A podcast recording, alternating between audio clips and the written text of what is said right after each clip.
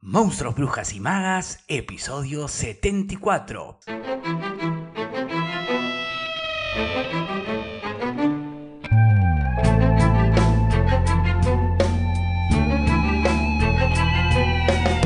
Es el turno de Mugre Rosa, Fernanda Trías. ¿Se acuerdan que les leí un fragmentito en el episodio 60?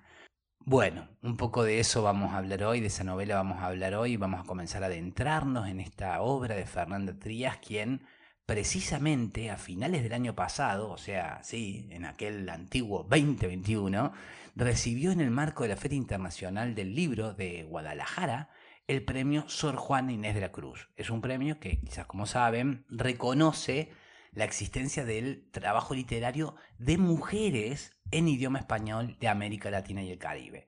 Cada año se galardona una novela publicada en español el año anterior y en este caso fue la publicación del libro que leímos en esta edición de en la última edición de Club de Lectura llamada Mugre Rosa. Y fue destacado, según dicen, porque la novela, según considera el jurado, aborda con un lenguaje depurado un mundo amenazado por la extinción de la naturaleza y va desarrollando atmósferas enradecidas, con imágenes inquietantes, y porque la trama despliega la significación de un mundo catastrófico que se adelantó al territorio apocalíptico de la pandemia y la crisis ecológica de este último tiempo, aunque, bueno, esto dicen los jurados, ¿no? Por lo cual premian la obra. Ahora, yo diría que es bastante más que esto, o que al menos trasciende la coyuntura distópica, ¿no? De ese marco que le da la novela, para centrarse, o a mí lo que me interpeló más, más allá de todo este universo distópico, son las relaciones, los vínculos afectivos, la humanidad,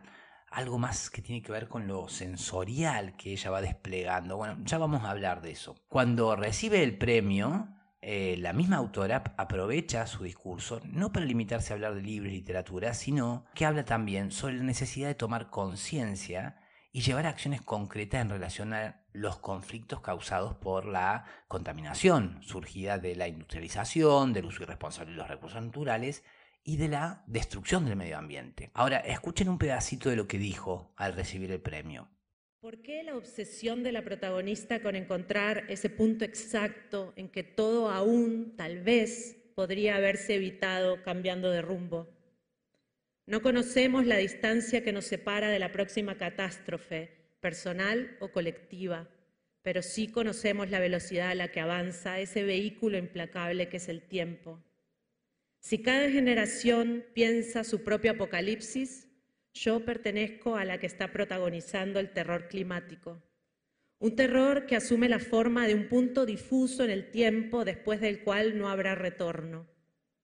Para evitar lo peor, las emisiones mundiales de dióxido de carbono tendrían que reducirse en un 45% antes de 2030 y actualmente los compromisos que asumieron los distintos países solo alcanzaría para disminuirlas en un 1%. Así las cosas, se estima que en menos de 80 años el 74% de las regiones que hoy son habitadas por seres humanos se habrán convertido en entornos de enfermedades letales. Todos datos de las Naciones Unidas. De ahí a imaginar las migraciones masivas, la crisis de refugiados, la escasez de alimentos y las ciudades vaciadas, hay solo un paso. El tic-tac de ese reloj es ensordecedor. La pregunta entonces no debería ser ¿por qué escribir una distopía, una ciencia ficción climática, sino cómo no escribirla? Hemos llegado a ese momento en que el clima de la historia y la historia del clima entraron en resonancia y pasaron a confundirse. Nuestro sueño de ser dioses nos ha llevado a alterar de tal manera la atmósfera, los océanos, el clima y los ecosistemas que nos hemos convertido en agentes geológicos. Ahora, ¿estamos en un final o en un comienzo? ¿Qué creemos que vamos a encontrar cuando lleguemos al hueso, cuando terminemos de roer a fuerza de consumo los recursos del mundo? Bueno, y así interpelaba a la audiencia Fernanda Trías al recibir este prestigioso premio, pero ahora, antes de ver de qué se trata Mugre Rosa y qué universo se despliega tanto a nivel de la trama como de su composición y qué temas va abordando o son tratados, Me gustaría contarles, para quienes no estén interiorizados con la obra de esta autora, que Fernanda Trías nace en 1976 en Montevideo, Uruguay, se recibe como traductora y ejerce durante algún tiempo como profesora de inglés. En el año 2021 va a publicar su primera novela, La Azotea. En el 2005 tiene una beca brindada por la UNESCO que le permite realizar una residencia en Camac, un centro de arte en Marnay-sur-Seine, en Francia, donde también se radica durante algunos años en Provence, una ciudad medieval que es una hermosura. Eh, les amantes de los viajes y quienes puedan anoten, investiguen y si pueden vayan, después nos cuentan a Provence, ¿no? esta ciudad medieval. Luego va a vivir en un tiempo en Londres, editando videos de documentos, según parece. Solo algunos meses también estuvo por Berlín, en Buenos Aires, dos años. En el año 2012 publica El Regreso, que está integrado por distintos relatos, y en el 2014 publica su segunda novela llamada la ciudad invencible. Y en el 2016 un libro de cuentos llamado No soñar a flores, el cual fue nominado a Premio Hispanoamericano de Cuento Gabriel García Márquez. Y en el 2020, bueno, Mugre Rosa.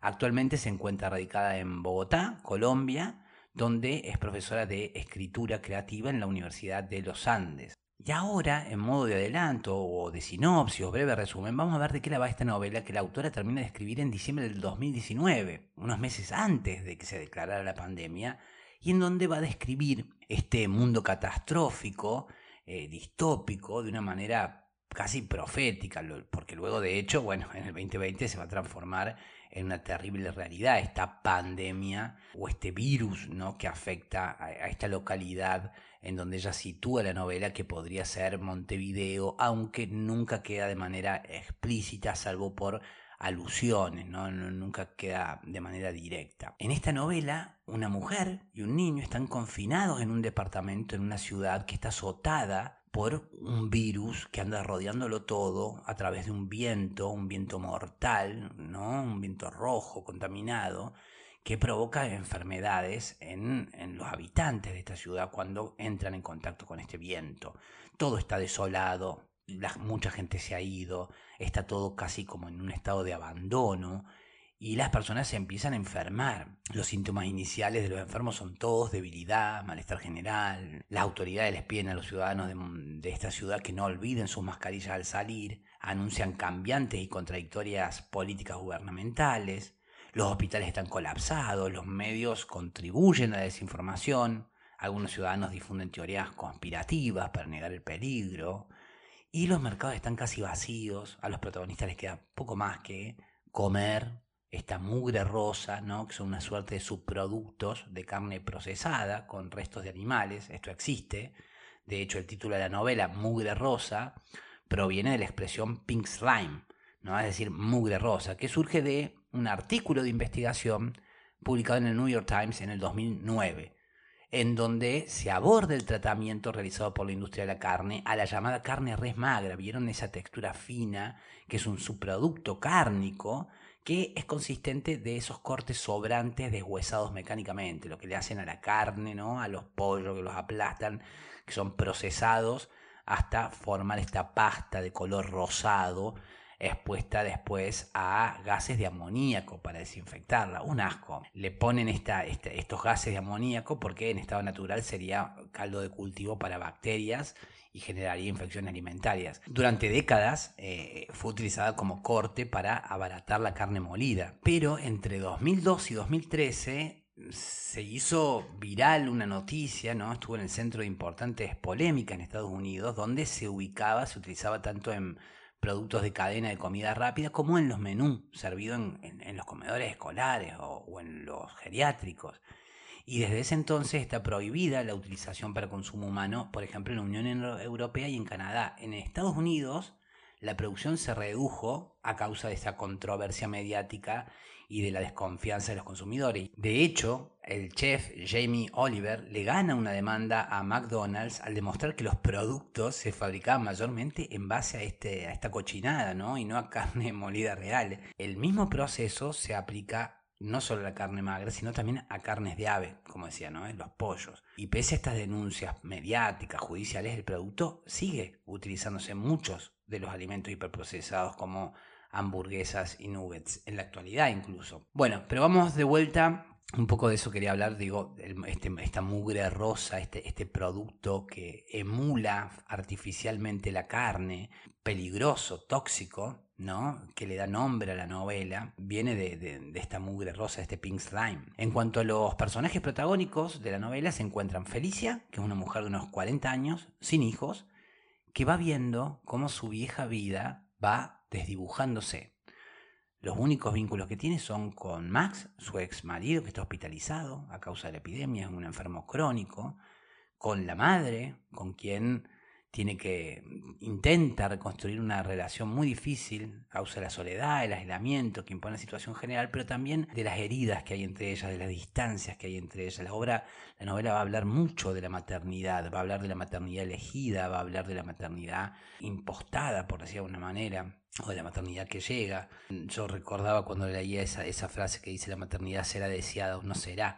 ¿No? Hay una impronta también muy que se hace cargo, siento, de, de, este tema, que es la maternidad. En un momento también del libro aparece cuidar no es vigilar, que le dice un, eh, ex marido, le dice a ella. Entonces, ¿qué, ¿qué, es la maternidad? ¿Qué es el cuidado del otro? ¿no? Aparece también un poco esto.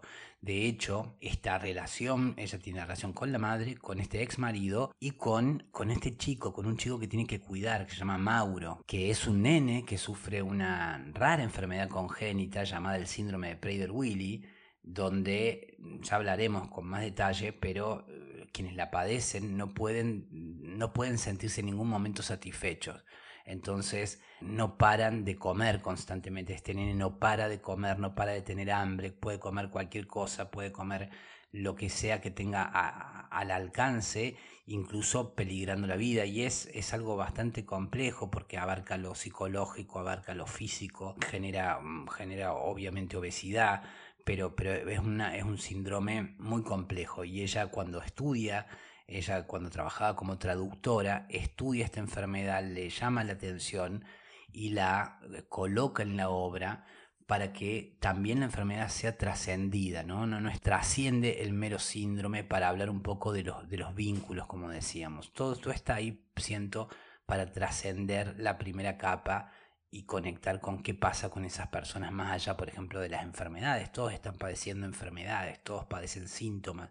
O el caso del, pibe de Mauro, el síndrome de Prader-Willi, pero ella también padece, el marido, el ex marido también padece enfermedades. Es una sociedad que está sumida en un estado tóxico de enfermedad y los vínculos son vínculos también que están atravesados por la toxicidad, siento, ¿no? Como decía, estos padres contratan a Felicia para que cuide a Mauro, para que lo tenga ahí en el departamento. Y bueno, a lo largo de esta novela, este contexto distópico y este contexto de encierro van a ser el marco para que la autora vaya desplegando distintos temas vinculados a la soledad, a la memoria, a la sensorialidad, a la maternidad, como dijimos, Temas que, bueno, voy a seguir ahondando mañana porque por acá quedamos hoy, quería hacer una pequeña introducción, así que acá lo vamos a dejar por ahora. Gracias por sus suscripciones, valoraciones de 5 estrellas en Spotify, iVoox, por escucharme en Apple Podcast, por dejar comentarios en Google Podcast, Spreaker, bueno, en la plataforma que me estén escuchando. Gracias a Flora que me hizo llegar regalito de Navidad, que me invitó un cafecito, ya saben, desde la app donde pueden hacer llegar sus aportes y colaboraciones a través de Mercado Pago para apoyar el podcast, eh, además de hacerlo sostenible participando en las actividades como el club de lectura o las estaciones de escritura. Gracias totales, Flora. Si quieren darme un mimo, ya saben, hagan como Flora Encuentran todos los links para participar de las actividades o colaborar con el programa en las notas del programa. Y bueno, así se va este episodio número 74 de Monstruos, Brujas y Magas, en donde deseo haberles aportado contenido que haya sido de su interés y haber sido buena compañía y agradecerles porque ustedes han sido buena compañía para mí y valoro mucho que me sigan acompañando para aprender, descubrir, redescubrir y, por qué no, encontrarnos en el camino de este alto viaje entre monstruos, brujas y magas. Mi nombre es Facundo Rubiño, coordinador y creador de la Crespo Estudio y quien les desea que hagan un muy buen día. Será entonces hasta mañana martes, pebetas, pebetes, para seguir con más Monstruos, Brujas y Magas a las 7.30 Argentina por tu plataforma de podcast favorita.